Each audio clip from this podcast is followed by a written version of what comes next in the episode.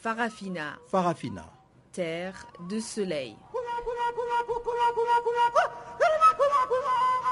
Farafina. Farafina. Un magazine d'infos africaine.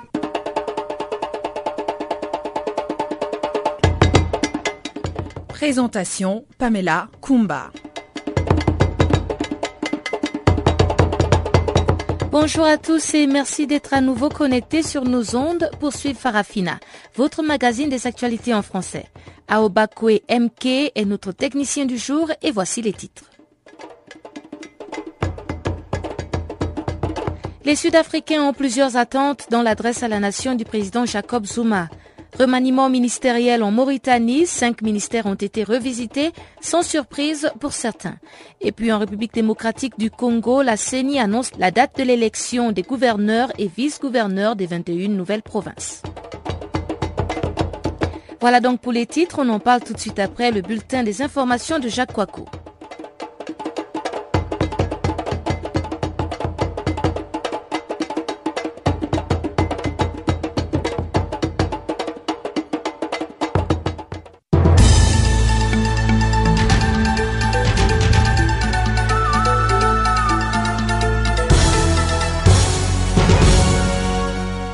Bonjour, commençons par l'Afrique du Sud. Le président Jacob Zuma, attaqué par l'opposition, s'adresse aujourd'hui à la nation. Le président sud-africain Jacob Zuma prononce jeudi soir devant le Parlement son discours annuel à la nation au moment où il encaisse coup sur coup des attaques de l'opposition au Parlement, au tribunal et dans la rue pour obtenir sa démission. Une affaire d'abus de biens sociaux, le scandale Kandla du nom de sa résidence privée et les répercussions économiques catastrophiques du limogeage de deux ministres des Finances en décembre ont alimenté une campagne Zuma doit tomber, en anglais Zuma must fall. Le parti radical d'opposition des combattants de la liberté économique, en abrégé EFF, ou si vous préférez IFF, a promis de perturber le solennel discours sur l'état de la nation si le président ne s'expliquait pas sur ces départs qui ont fait plonger la monnaie sud-africaine. La même formation du populiste Julius Malema avait utilisé la même stratégie l'an dernier mais cette fois au sujet du scandale Nkandla. Elle avait exigé que le président s'explique devant les députés sur l'affaire. Mais Jacob Zuma était resté muet et après de longues minutes de chaos et d'échanges de coups de poing, les députés de l'EFF avaient été expulsés de l'hémicycle Manu Militari.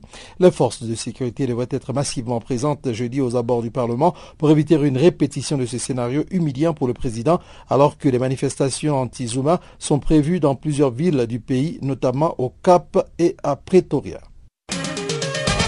Parlons maintenant du Congo. RDC appelle à une grève générale d'avertissement au président Kabila le 16 février. Une coalition d'opposants au président congolais Joseph Kabila a appelé mercredi à une grève générale le 16 février dans toute la République démocratique du Congo pour adresser un avertissement au chef de l'État qu'il accuse de vouloir violer la Constitution pour se maintenir au pouvoir. Ce jour-là, chacun de nous est appelé à se mobiliser pour lancer un sérieux avertissement à M. Joseph Kabila et à tous ceux qui sont tentés par la violation de notre Constitution pour rester au pouvoir à vie, peut-on lire dans l'appel au peuple publié par ses opposants.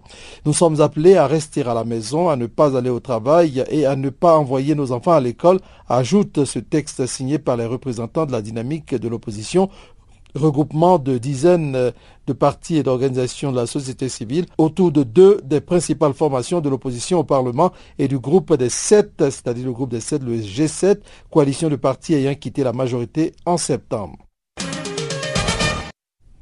Parlons à présent du procès de Hissène Abré. Le procureur du tribunal spécial africain qui juge l'ex-président tchadien Hissène Abré à Dakar a réclamé mercredi sa condamnation à perpétuité pour crimes contre l'humanité, crimes de guerre et torture. Lors du réquisitoire qui a duré près de 7 heures, quatre membres du parquet se sont relayés, dont le procureur spécial Mbake Fall, qui a demandé une condamnation à la hauteur des crimes dont est reconnu coupable Hissène Abré, qualifié de véritable chef de service de l'appareil de répression sous son régime de 1982-1990. Ce procès inédit, le premier au monde dans lequel un ancien chef d'État est traduit devant une juridiction d'un autre pays pour violation présumée des droits de l'homme, ajourné depuis le 15 décembre, a repris lundi avec les plaidoiries des parties civiles. Comme depuis l'ouverture du procès le 20 juillet 2015, l'unique accusé, vêtu d'un boubou et d'un turban blanc, le regard caché par ses lunettes noires, est resté silencieux et impassible, acclamé par ses partisans au tribunal. Au Cameroun, au moins six civils ont été tués, une trentaine blessés mercredi matin dans un double attentat suicide à Ngechewe, un village de l'extrême nord du Cameroun, région frontalière du Nigeria, régulièrement attaqué par les islamistes de Boko Haram, selon une source sécuritaire. Six civils donc ont été tués, plus de plus deux kamikazes qui se sont fait exploser lors d'une veillée de deuil à Ngueché, a affirmé une source sécuritaire sur place, faisant état de 30 à 50 blessés, dont les plus graves ont été évacués vers l'hôpital régional de Maroua. Terminons par les États-Unis, plutôt le Burundi. Eh bien, les États-Unis accusent le Rwanda de chercher à déstabiliser le Burundi. Les États-Unis ont accusé mercredi le gouvernement du Rwanda de chercher à déstabiliser le Burundi voisin, notamment en recrutant des réfugiés burundais pour les enrôler dans une opposition armée contre le régime du président burundais. Nous avons vu un certain nombre de rapports de nos collègues sur le terrain qui laissent penser que le gouvernement rwandais est impliqué dans des activités déstabilisatrices au Burundi, a déclaré la secrétaire d'État adjointe pour l'Afrique Linda Thomas Greenfield devant la commission des affaires étrangères du Sénat américain. Devant cette commission du Congrès, Thomas Perriello, émissaire spécial du gouvernement américain pour l'Afrique des Grands Lacs, a fait état d'informations crédibles sur le recrutement de réfugiés burundais dans des camps au Rwanda afin de participer à des attaques armées conduites par l'opposition burundaise armée contre le gouvernement burundais.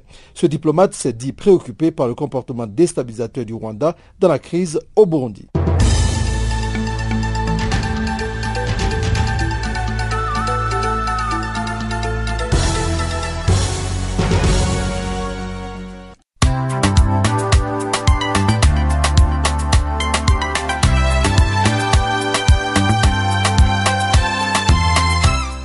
Farafina.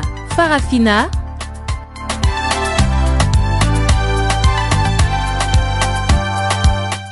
L'actualité panafricaine en français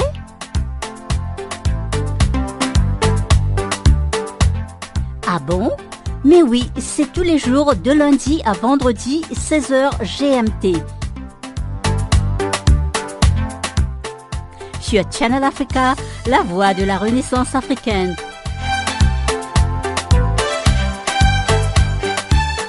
Et n'oubliez surtout pas de tweeter French Farafina.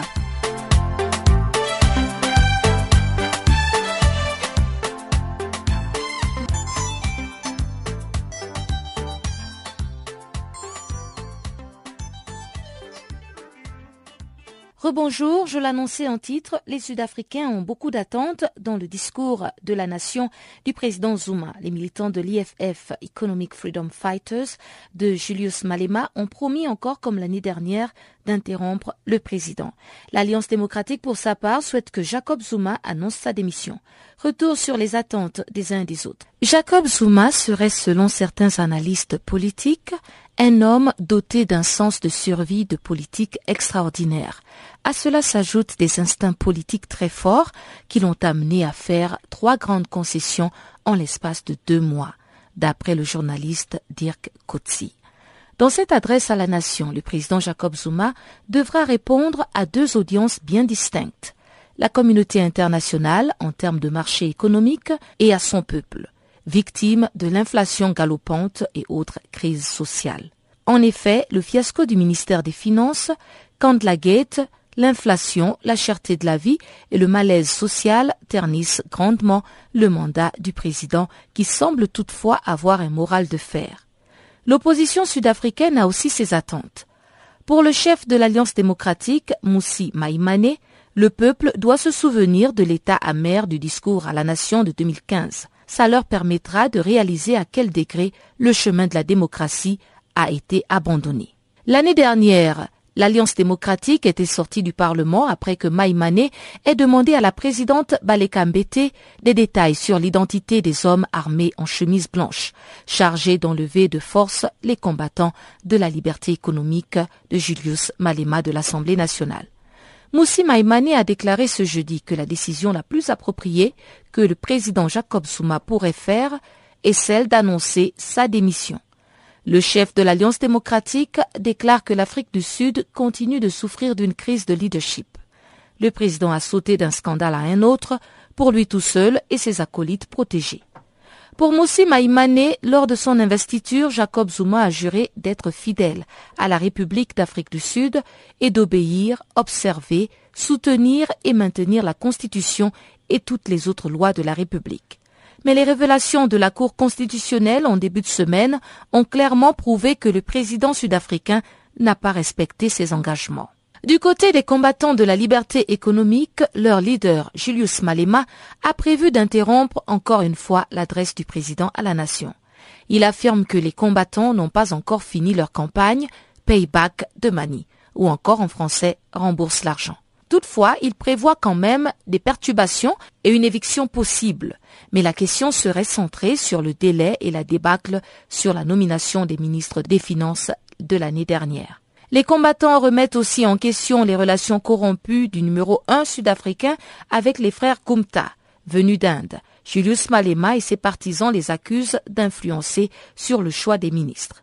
Il faut toutefois noter que depuis le chaos de l'an dernier, les députés n'ont plus le droit d'interpeller le chef de l'État pendant son discours à la nation.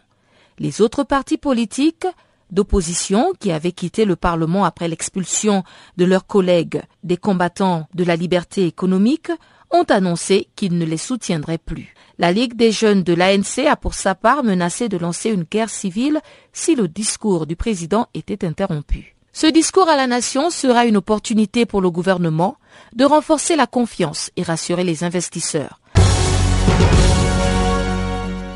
Et puis, en Centrafrique, pendant qu'Anissé Dologele et Archange Touadéra amorcent le dernier virage du deuxième tour de la présidentielle, la MINUSCA, la mission intégrée des Nations Unies pour la stabilisation en République centrafricaine, prévoit de publier un rapport. Attendu d'ici fin février, ce rapport fait état de violations graves et d'abus de droits de l'homme commis lors de la reprise des violences à Bangui du 26 septembre au 20 octobre 2015. Reportage de Christina Silvero de la Radio des Nations Unies. Les enquêteurs de la MINUSCA ont documenté des violations des droits de l'homme perpétrées à Bangui du 26 septembre au 20 octobre 2015. Sur la base notamment de témoignages, ils ont recensé 41 homicides et 17 blessés. Il est aussi question de viols, d'enlèvements, de détention arbitraire, de pillage et de destruction de biens. Le nombre réel de victimes et de violations serait beaucoup plus élevé car les enquêtes ont été limitées par les contraintes sécuritaires. La majorité des violations ont été commises par les groupes armés anti-Balaka ex-Seleka et leurs affiliés, mais aussi les forces armées centrafricaines, une source de préoccupation particulière, la faiblesse des autorités étatiques laissant planer le risque que les auteurs de violations restent impunis. Aussi, le chef de la MINUSCA demande aux autorités d'agir pour que les responsables soient jugés. Parfait Onanga Anyanga, qui exhorte tous les acteurs à soutenir le processus électoral et à rejeter toutes les formes de violence. Dans le procès Sénabré qui se tient au Sénégal, l'heure était encore aux plaidoiries jeudi, après le souhait du procureur général de voir l'ex-président tchadien passer le reste de sa vie derrière les barreaux pour crimes contre l'humanité et crimes de guerre et torture. Le dossier de Guillaume Cabissoso. Les procureurs du tribunal spécial africain qui juge l'ex-président tchadien Hissène Abré à Dakar a réclamé mercredi sa condamnation à perpétuité pour crimes contre l'humanité, crimes de guerre et torture. Lors du réquisitoire qui a duré près de sept heures, quatre membres du parquet se sont relayés, dont le procureur spécial Mbakefal qui a demandé une condamnation à la hauteur du crime dont est reconnu coupable Hissène Abré. Ce procès, le premier au monde dans lequel un ancien chef d'État est traduit devant une juridiction d'un autre pays pour violation présumée des droits de l'homme, a repris lundi avec les plaidoyeries de partis civils après sa suspension le 15 décembre 2015. Comme depuis l'ouverture du procès le 20 juillet 2015, l'accusé est resté silencieux et impassible. L'ex-chef d'État tchadien comparé devant les chambres africaines extraordinaires, juridiction créée en vertu d'un accord entre le Sénégal et l'Union africaine qu'il récuse et devant laquelle il refuse de s'exprimer et de se défendre, une tâche confiée par les chambres africaines extraordinaires à trois avocats commis d'office. Le procureur Mbakefal a considéré comme une circonstance aggravante le silence de l'accusé pendant tous les procès, y voyant une lâcheté envers les victimes plus qu'une stratégie de défense. Ces réquisitions sont un signal fort montrant une intransigeance croissante contre les dirigeants accusés d'abuser de leur pouvoir pour commettre de graves crimes. C'est aussitôt félicité Reed Brody, conseiller juridique au sein de l'ONG Human Rights Watch. Mais pour maître François Cérès, un des avocats embauchés par M. Hissène Abré, qui leur a interdit de participer au procès, il voit derrière le réquisitoire du procureur la main cachée de l'actuel président tchadien Idriss Déby, qui militerait pour l'élimination politique et juridique de M. Hissène Abré. Quoi qu'il en soit, après les réquisitoires du parquet, les journées de jeudi et vendredi sont réservées aux plaidoyeries des trois avocats de la défense commis d'office, lesquels ont déjà annoncé leur intention de réclamer l'acquittement d'un homme dont on accuse le régime d'avoir occasionné la mort d'au moins 40 000 personnes selon les estimations d'une commission d'enquête tchadienne. Après la fin des plaidoyeries vendredi, les audiences seront suspendues pour les délibérer, le temps d'essouffler un peu et d'attendre le verdict qui est prévu pour fin mai 2016. Hissène Abré encourt jusqu'aux travaux forcés à perpétuité. En cas de condamnation dont il pourra faire appel, l'accusé pourra purger sa peine au Sénégal ou dans un autre pays de l'Union africaine.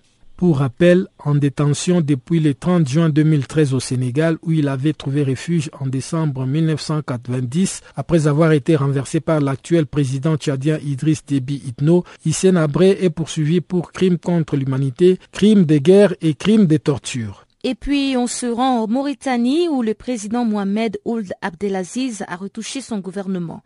Cinq ministres ont été évincés, dont celui des Affaires étrangères, Hamadi Ould Meimou, accusé par la presse locale d'avoir recruté des diplomates non professionnels et généré des emplois fictifs. Chekna Aydara, président de l'association Transparence et Développement, élabore sur certains départs surprenants, mais d'autres très attendus. Je pense que depuis environ un mois, tout le monde en parle. Ici, comme vous le savez, en Mauritanie, souvent, il y a des remaniements ministériels pour diverses raisons. L'une des raisons les rationnelles, c'est que parfois, effectivement, certains ministres ne réussissent pas dans leur mission.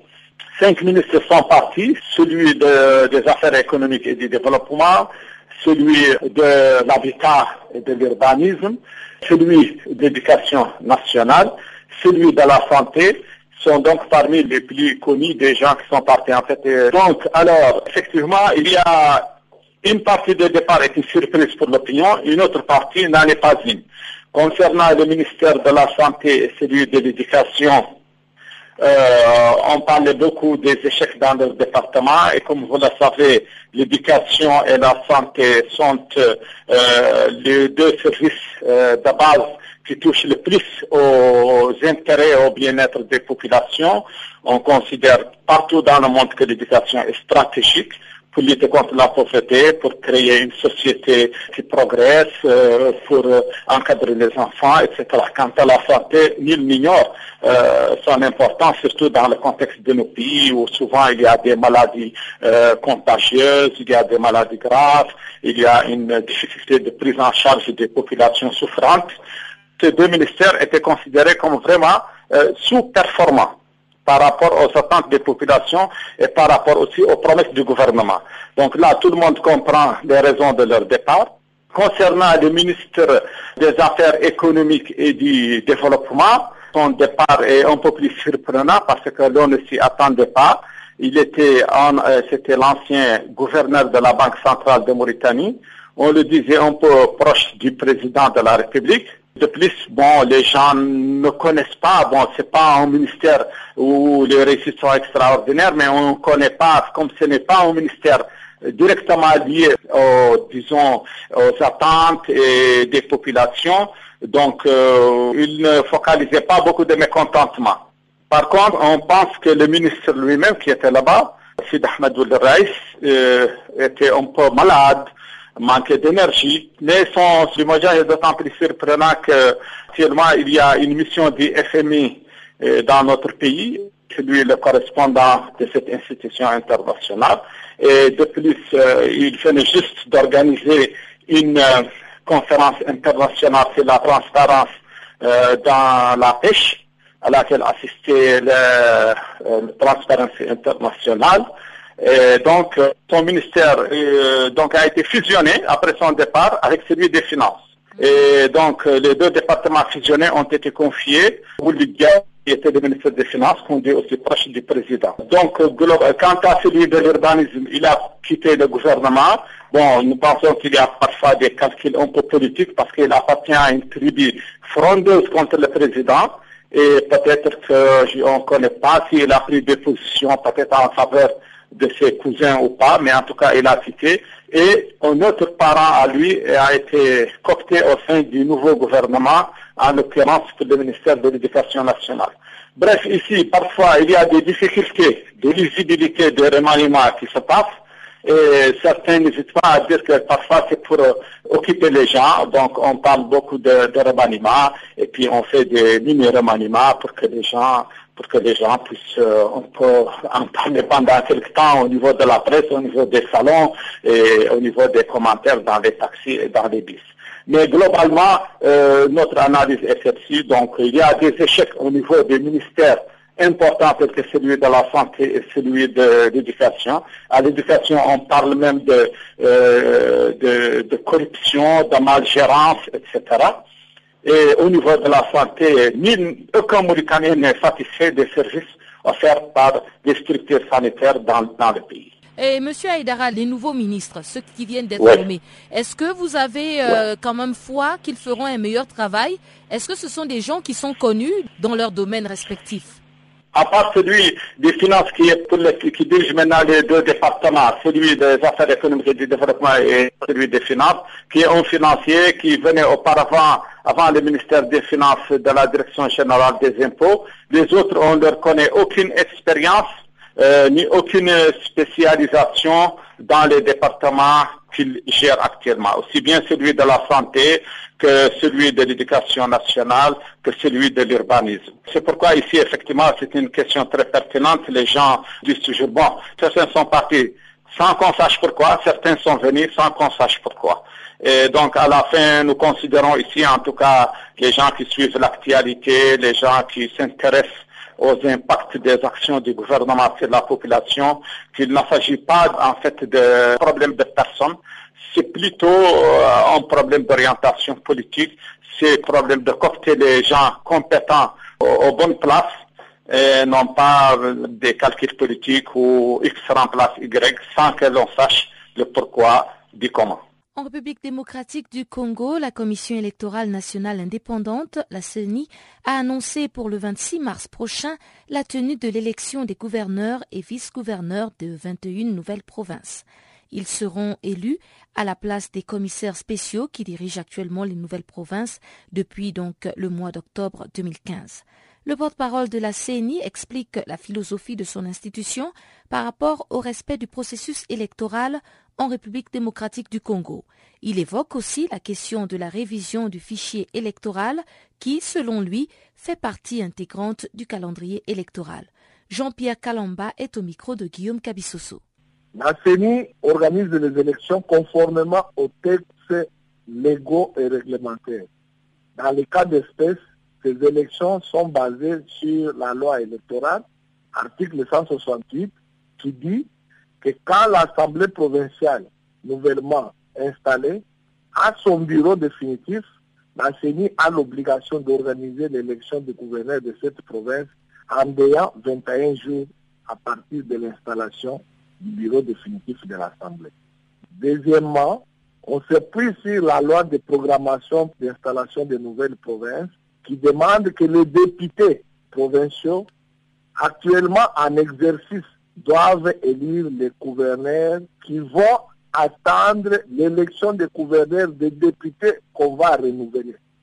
Partant de ces deux principes, l'obstacle qui s'est posé à nous était l'argent. Mais il n'y a pas plus d'une semaine, vous avez vu que le gouvernement nous remettait un chèque de 22 millions de dollars.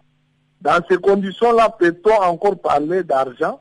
Dès lors que nous avons leur argent entre les mains et que nous sommes capables de défalquer les 2 millions 100 000 dollars, organiser les élections, même si elles ne veulent pas nous transférer cet argent. On va justifier. Allons-nous avoir raison devant l'opinion en disant nous manquons 2 millions pour faire les élections, alors qu'elles nous ont remis 22 millions en attente de, de payer les fournisseurs de d'enrôlement? Voilà un peu la petite logique élémentaire pour la bonne compréhension des uns et des autres.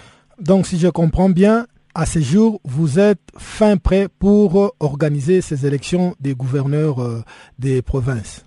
Et que vous devez aussi ajouter à ce que je venais de donner comme argumentaire que la Cour constitutionnelle avait rendu un arrêt qui rendait impérative l'organisation de l'élection des gouverneurs et vice-gouverneurs de 21 nouvelles provinces avant d'entamer toute autre élection. Et cela nous oblige. Maintenant que ces assemblées provinciales de 21 nouvelles provinces manquaient leur règlement d'ordre intérieur qui donne droit à ces assemblées de siéger valablement et d'instituer leur bureau, de ces 21 règlements viennent d'être déclarés conformes par la Cour constitutionnelle, nous lançons l'opération de telle façon que les gens puissent déjà se faire inscrire.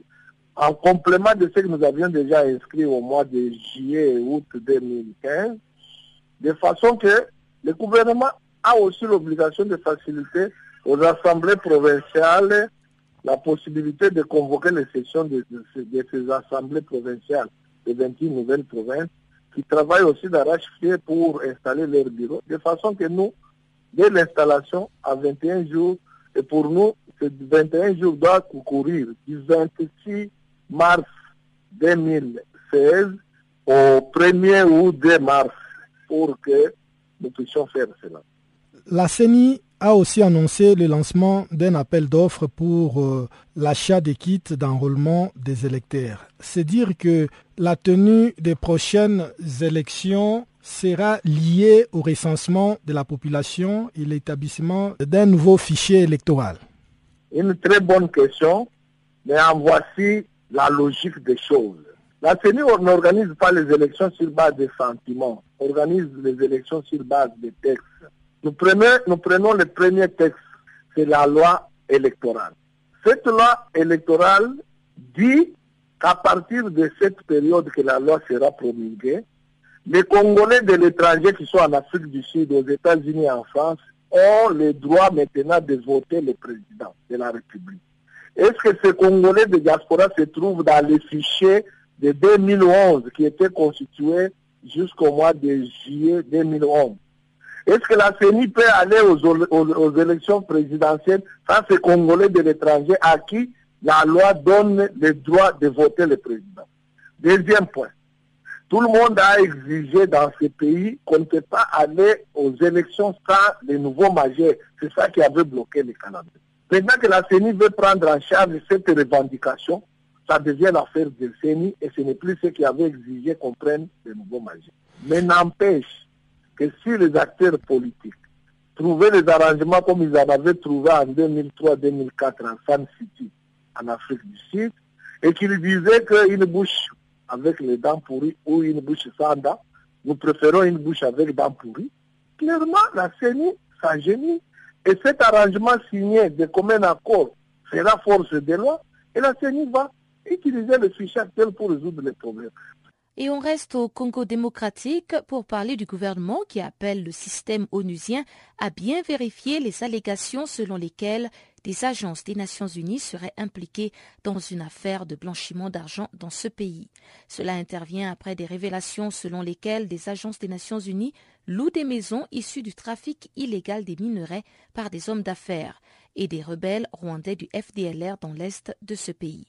Mais en tout cas, la mission des Nations Unies en République démocratique du Congo rejette toute implication dans cette affaire et annonce une enquête dans ce sens. Voici les détails avec Jean-Noël Pamoisé.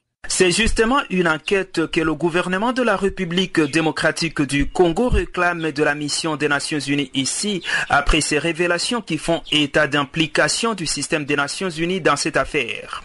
Tout se passe effectivement à l'est du pays où des membres de la société civile ont affirmé qu'à partir de l'argent issu du trafic illégal des minerais hors du pays, des hommes d'affaires et des rebelles des forces démocratiques pour la libération du Rwanda, les FDLR achètent ou construisent des maisons à Bukavu Bukavu au sud Kivu. Et ce sont là des maisons que louent certaines agences du système des Nations Unies, mais en tout cas, la situation interpelle le gouvernement congolais. Le vice-ministre de la coopération et intégration régionale, Franck Mouedi Malila, appelle la MONUSCO à plus de collaboration. C'est une affaire qui annule les efforts du gouvernement, qui met tout en œuvre pour rendre le commerce des minerais euh, licite. Le gouvernement fait des efforts par le biais de l'ITRI, le gouvernement fait tout pour euh, contrôler ce commerce, et lorsque les Nations Unies n'ont pas de politique de contrôle avec euh, les gens avec lesquels ils passent des marchés, cela est inquiétant. Ils devraient avoir recours, à mon avis, systématiquement à la collaboration avec le gouvernement, ce qui leur permettrait de beaucoup mieux identifier les acteurs. L'objectif ici n'est pas de contrôler les Nations Unies, l'objectif ici c'est d'avoir une action beaucoup plus efficiente, une action coordonnée, en parfaite collaboration avec les Nations Unies, pour obtenir des résultats les meilleurs. Mais une fois de plus, je reviens sur la collaboration qui devrait être la nôtre, c'est peut-être cela qui induit le manque de transparence, parce que dans un autre euh, domaine, nous avions, par exemple sur l'expertise euh, nationale qui devrait être utilisée au sein de certaines agences, nous avions demandé la collaboration euh, des Nations Unies. Jusqu'à présent, nous avons une fin de non-recevoir et je m'inquiète des dérives que cela peut avoir dans d'autres domaines d'activité. Du côté de la mission des Nations Unies, on estime que le système monusien n'est pas impliqué dans une quelconque affaire de blanchiment d'argent. Le porte-parole de la MONUSCO annonce une enquête, même s'il pense qu'il n'est pas du tout bon de généraliser. Écoutons plutôt Félix Prosper Bass. Ne pas généraliser parce que deux ou trois individus ou une dizaine d'individus appartenant à tel ou tel système des Nations Unies ou à la MONUSCO auraient loué des maisons et que fondamentalement ou euh, de manière euh, automatique, c'est toutes les Nations Unies ou c'est toute la MONUSCO qui serait impliquée dans une opération de blanchiment d'argent. Je pense qu'aussi il faut être prudent et faire très attention pour ne pas tomber dans des généralisations qui sont parfois ridicules. Il faut s'entendre sur une chose, le dispositif mis en place ici pour accéder à un logement ne permet souvent pas de savoir réellement qui est détenteur de cette maison-là. Il y a tellement d'intermédiaires, euh, nous tous nous sommes ici locataires et il est très rare de savoir réellement à qui appartient ce gars-là, mais même si on le savait, aller prouver l'origine de son argent, je pense qu'il y a un travail beaucoup plus fouillé qu'il faudra faire pour justement euh, déterminer avec précision d'où vient la richesse de tel ou tel homme avec beaucoup plus de précision. Et dans tous les cas, pour la mission des Nations Unies ici en République démocratique du Congo, des mesures sont déjà mises en place pour avoir plus de lumière sur la question. Jean-Noël Bamouissé, Channel Africa, Kinshasa. Bonjour à tous, c'est Yvonne Chaka Chaka. Vous écoutez Channel Africa, la voix de la renaissance africaine. Et sans plus tarder, retrouvons Chanceline Louraquois pour le bulletin des informations économiques.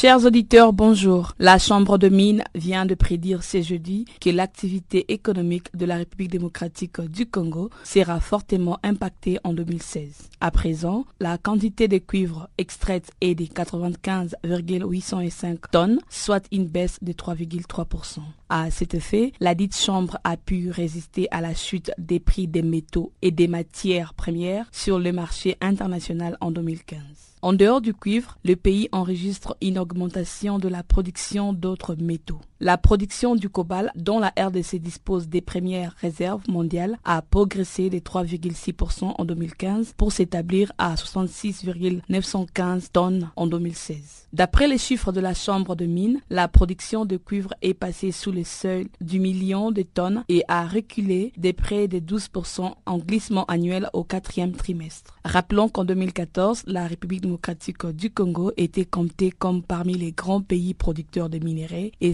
pays producteur de cuivre au monde, aussi classé comme les premiers pays d'Afrique en cuivre. Enfin, la Fédération des entreprises du Congo, FEC en sigle, dont dépend la Fédération congolaise des mines, indique que la production légale d'or, qui était presque nulle en 2011, a cru de 30,4% en 2015 pour atteindre 25,5% de tonnes. Il se clôture ce jeudi la 22e édition de Mining Indaba qui s'est déroulée du 8 au 11 février à Cape Town, une conférence internationale annuelle de l'investissement minier en Afrique. En effet, cette conférence est un rassemblement mondial avant tout d'investir dans la chaîne des valeurs du secteur minier africain. Durant la conférence, l'exposition anglo-américaine s'est reposée à Mining Indaba 2016. Deux titres majeurs pendant cette conférence, entre autres, la durabilité et agir de manière responsable. Ces deux aspects sont essentiels pour attirer les investissements dans le secteur minier. Malgré 34 degrés, le climat à Cape Town n'a pas empêché les délégués d'assister à la suite de la conférence Indaba Mining où des orateurs ont discuté de la durabilité de l'exploitation minière et d'autres questions essentielles pour attirer les investissements dans l'industrie. Le chef de la direction de l'entreprise sud-africaine de charbon, Temba Mkwanazi, a pris part à une table ronde sur l'avenir de l'industrie du charbon de l'Afrique et de sa réponse à l'évolution de la demande mondiale.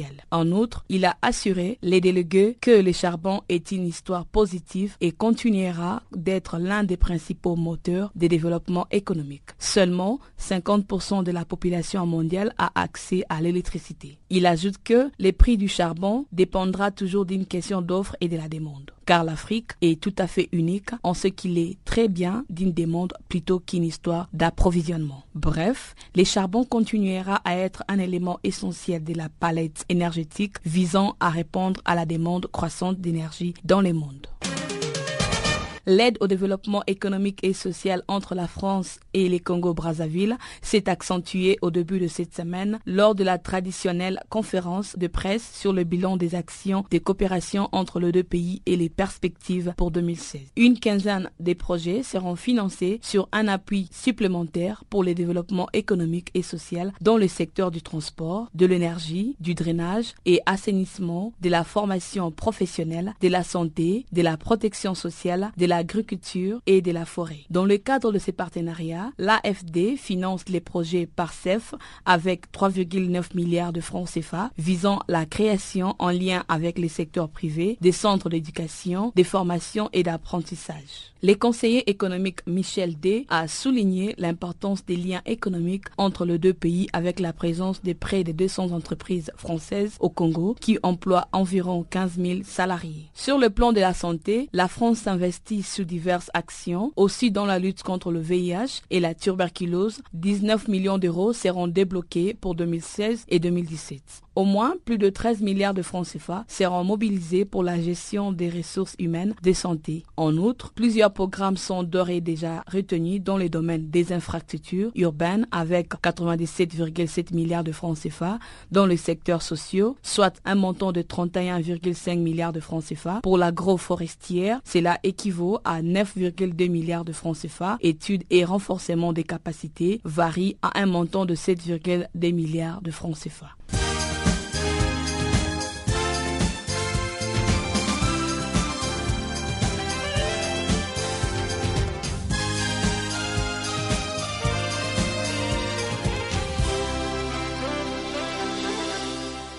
Au Cameroun, ce jeudi marquait le cinquantenaire de la fête de la jeunesse. Plusieurs activités ont marqué donc la célébration et le président Paul Biya a promis la veille 102 milliards de francs CFA pour soutenir les initiatives des jeunes. Le président camerounais prévoit un plan triennal spécial jeune qui a suscité des réactions variées. Evrard Mengoua, jeune Camerounais, doute que cet argent profite à tous les jeunes Camerounais. Sur le plan national, bon, les activités, c'est quoi de c'est des travaux dans certains établissements où euh, les gens vont à, à faire des travaux. C'est très important, être des cahiers, arranger des terrains de jeu, des salles, nettoyer des salles, des salles de jeu. Et par ailleurs, sur le plan euh, de récréatif, il y a eu des activités de il y a eu des, théâtres, il y a eu également des matchs de football qui sont faits dans des établissements avec euh, entre euh, championnats interétablissements et des activités comme les spectacles là dans les établissements vont en fait d'abord des jeux en général. Alors, dans son discours de circonstance, le président Paul Biya a annoncé un fonds de 102 milliards de francs CFA pour soutenir les initiatives des jeunes. Comment cette nouvelle a été accueillie dans la jeunesse camerounaise? Oh, Ça n'a pas été la, la grande euphorie, hein, parce qu'on sait, Alina comme a été habitué à soutenir un candidat tous les temps. Chaque année, euh, c'est deux ans de présence, il a fait des promesses qui ne se réalisent pas.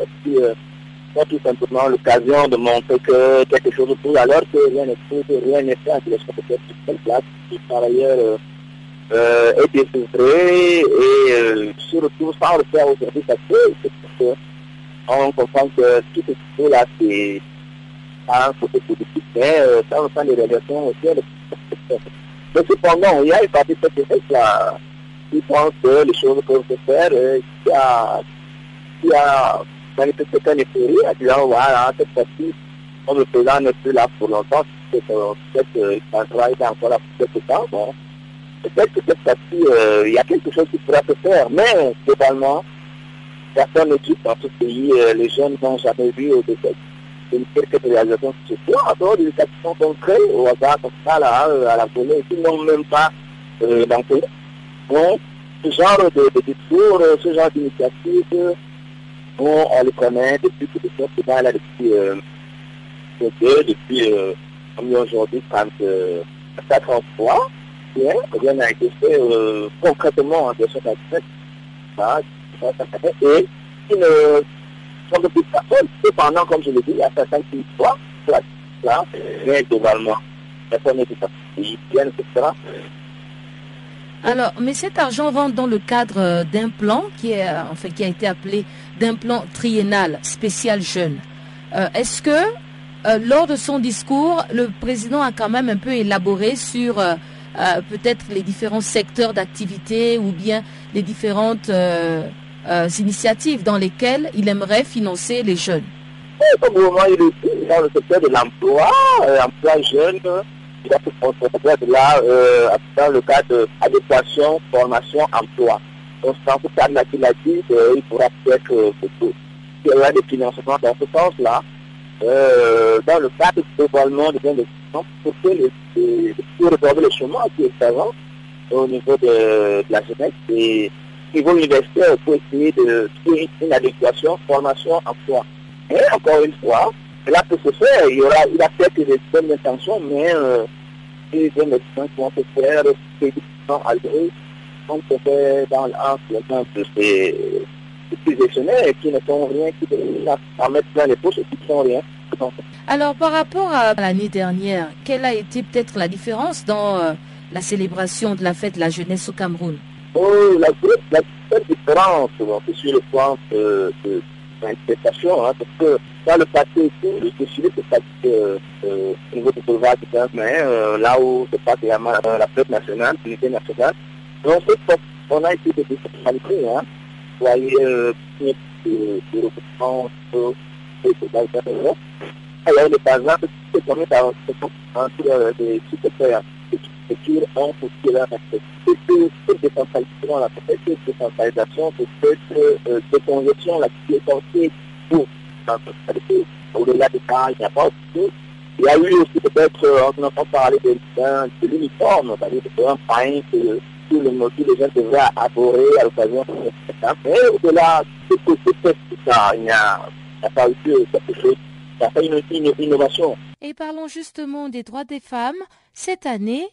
a été décrétée par l'Union africaine année des droits de l'homme avec un accent particulier sur les femmes. À cet effet, Fazila Daol s'est entretenue avec Mahawa Kabawil, une activiste qui revient sur l'importance des droits des femmes, les progrès accomplis, mais aussi les défis qui restent à surmonter. Le but, en fait, c'est de, continuer à attirer l'attention de notre continent sur la nécessité de fournir davantage d'efforts sur l'amélioration des conditions de la femme. Nous avons réalisé énormément de progrès l'Afrique est en avance hein, par rapport à beaucoup d'aspects sur l'égalité, sur les questions de genre, mais nous savons également que nous accusons du retard sur des questions très pertinentes, notamment la santé maternelle et infantile, l'accès à, la terre par exemple, l'emploi des femmes, également l'éducation. nous avons fait énormément de progrès dans le cadre de l'éducation primaire, mais secondaire et tertiaire encore, il y a pas mal d'avancées à faire, notamment également dans le cadre de la recherche. Et donc, nous célébrons nos acquis, nos gains, mais nous, voulons continuer à attirer l'attention de l'Afrique, que le développement de l'Afrique nécessite le développement, euh, l'accès aux opportunités, euh, la création d'opportunités pour les femmes, mais aussi le respect des droits fondamentaux des femmes. Mhm. Parlez-nous un peu de votre mandat en tant que directrice du JAR auprès de l'Union africaine. Je vous remercie.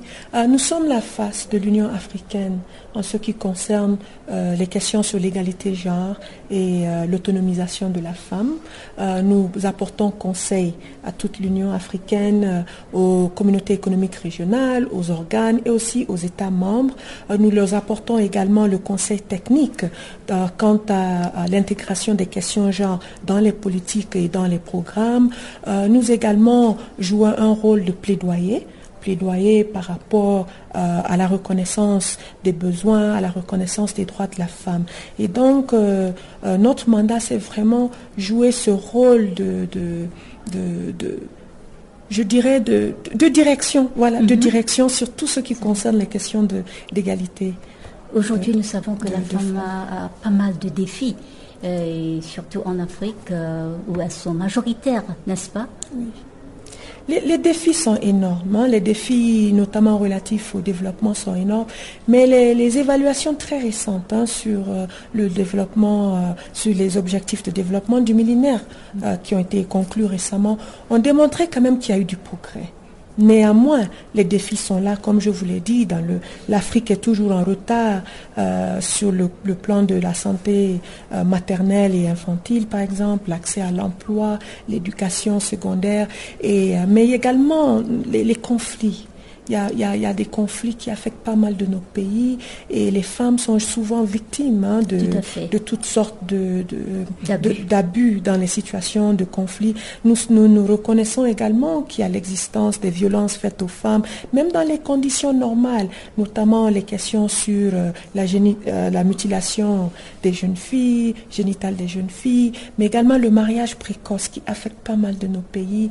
Euh, beaucoup de femmes n'ont pas de accès aux soins de santé, mais aussi même accès aux, autorités locales lorsqu'elles sont victimes des abus. Et donc nous voulons voir quand même du progrès dans ce sens. Eh bien, eh bien il, faut, il faut beaucoup d'actions à cet égard euh, et il faut accélérer les choses. Oui, c'est le mot d'ordre, comme vous l'avez dit, accélérer, euh, mettre en place des, programmes concrets, des actions concrètes, et nous allons continuer à travailler dans ce sens-là. Euh, le progrès est là, mais il n'est pas aussi rapide que nous le voulons. Les défis changent, les défis sont nombreux, et il faut que les, conditions de, de, vie des femmes, des jeunes filles sur le continent puissent évoluer beaucoup plus rapidement, surtout si nous reconnaissons que le droit de la femme, c'est le droit fondamental humain. Oui, c'est le moment pour que ça s'améliore. C'est le moment et le moment continuera. Euh, la question de l'égalité des genres et de l'autonomisation des femmes, c'est vrai que maintenant nous avons euh, euh, toute l'attention sur nous, mais ça va continuer parce qu'il y a une reconnaissance que pour qu'il y ait développement durable, pour qu'il y ait développement de l'Afrique, ça passera par le développement, l'amélioration des conditions de la femme et l'égalité entre les, les genres. Et voilà qui nous mène tout droit à la dernière partie de ce magazine des actualités avec la page sportive. Nous retrouvons Chanceline Louraquois à la présentation.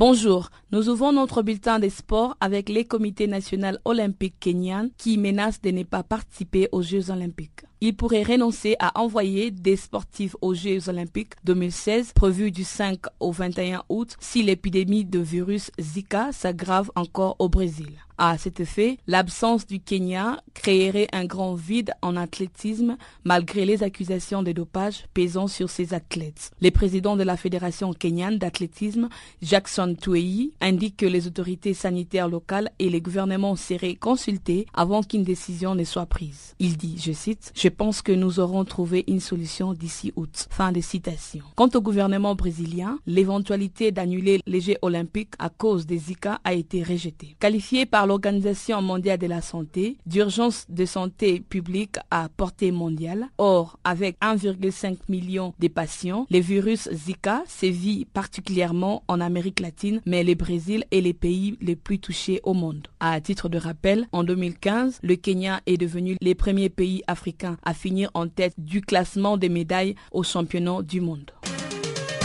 Can U17 au Madagascar, les affiches des éliminatoires sont dévoilées. Au premier tour, les confrontations Ghana contre Libéria, Libye avec l'Algérie, ou soit la Mauritanie jouera avec le Maroc, il sera suivi de l'Afrique du Sud, l'Angola, les Burkina Faso, le Cameroun, les Congo, la Côte d'Ivoire, l'Égypte, l'Éthiopie, les Gabon, la Guinée, le Mali, la Mozambique, le Niger, le Nigeria, le Sénégal, la Tunisie et la Zambie n'entreront en lice qu'au second tour des éliminatoires. Un second tour dont certaines affiches sont déjà connues. Le Nigeria s'opposera au Niger, la Tunisie jouera contre le Sénégal et l'Égypte contre l'Éthiopie. Les matchs du premier tour sont prévus en allée du 24 au 26 juin et en retour du 1er au 3 juillet. Et celui du second tour démarre du 5 au 7 août et du 19 au 21 août.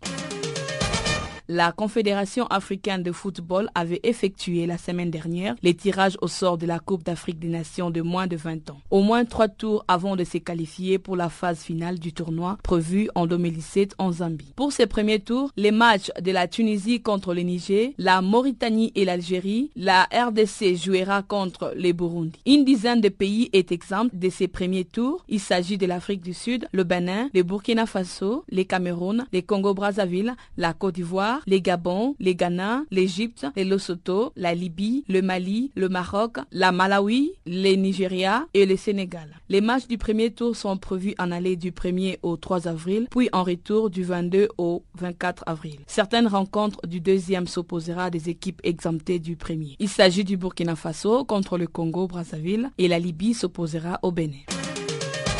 Parlons de la Coupe de la Confédération. Ajax Cape Town a finalement décidé de participer à la Coupe de la Confédération de la CAF de cette saison. Le club sud-africain avait évoqué des raisons d'insécurité autour de son voyage lorsqu'il a soumis dans un communiqué la semaine dernière sa décision de se retirer de la compétition. Ces rebondissements est intervenu après une réunion avec les responsables de la Fédération sud-africaine de football, SAFA en sigle. Selon la CAF, si l'Ajax avait mis à l'exécution sa menace, il aurait écopé de trois ans de suspension de la CAF. Par ailleurs, avec une rencontre fructueuse entre les officiels de la SAFA et l'Ajax Cape Town, le club revient sur sa décision de ne participer à la Coupe de la CAF cette saison et affrontera Sagradra Esperança ce samedi. La SAFA s'est notamment impliquée pour éviter de perdre une place à l'Afrique du Sud dans la seconde compétition de clubs africains. L'instance a décidé d'ailleurs de voyager avec le club pour l'Angola. En 2014, Roger Dessa a été désigné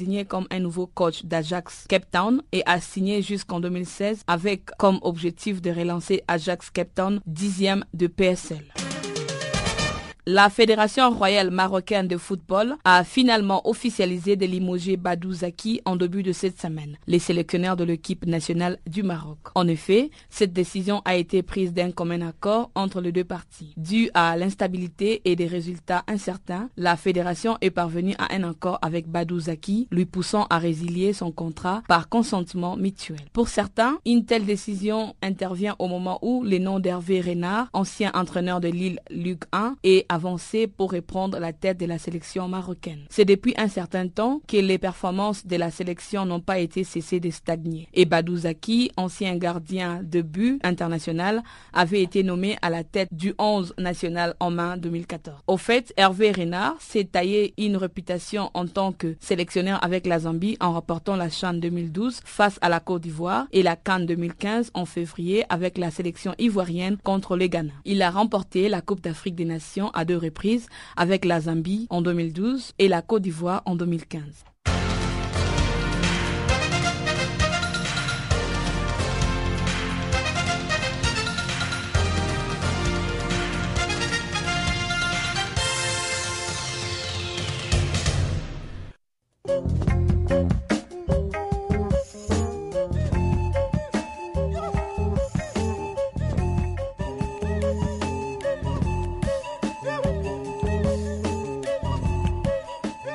Chers auditeurs, euh, chers auditeurs, Farafina, c'est terminé pour ce soir. Merci d'avoir été des nôtres. Au revoir.